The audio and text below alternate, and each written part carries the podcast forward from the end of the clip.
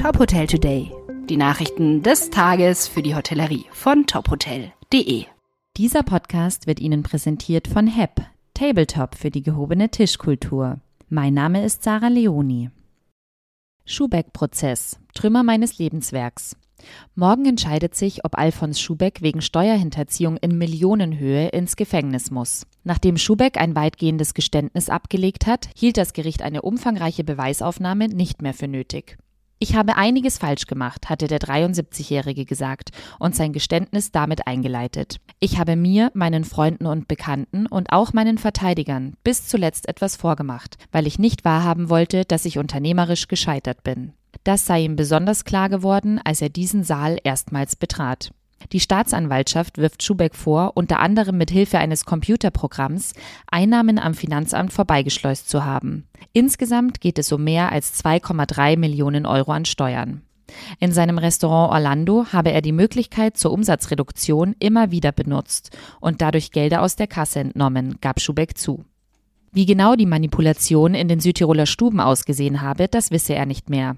Erst nach zwei Tagen und entsprechenden Hinweisen des Gerichts räumte Schubeck auch für dieses Restaurant Computermanipulationen ein. Unabhängig von einem Urteil hat der Prozess bereits berufliche Konsequenzen für den TV-Koch gehabt, der schon im vergangenen Jahr Insolvenz für seine Betriebe angemeldet hatte.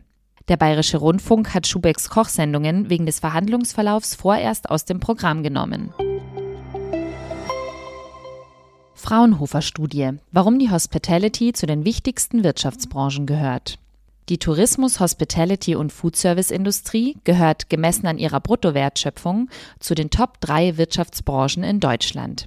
Dies ist eines der zentralen Ergebnisse einer neuen Studie des Fraunhofer IAO mit dem Titel Wirtschaftsfaktor 360 Grad Gastwelt im Auftrag der Tourismus-Denkfabrik Union der Wirtschaft. Die Untersuchung wurde von der federführenden Wissenschaftlerin Vanessa Borgmann sowie den UDW-Vorständen Alexander Eisenbrei und Marcel Klinge vorgestellt. Wenn wir bislang über Gastlichkeit gesprochen haben, standen Reisende im Fokus. Gastlichkeit findet aber tagtäglich im Leben von uns allen statt, betonte Klinge.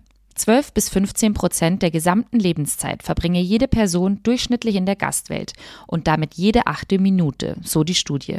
Das Forschungsteam kommt in seiner Untersuchung zu dem Schluss, dass das bisherige Konzept der Tourismuswirtschaft keine ganzheitliche Perspektive auf Gastlichkeit einnehme. Die Studie präsentiert vor diesem Hintergrund ein neues Modell mit dem Ziel, ein gemeinsames Business-Ökosystem zu entwickeln.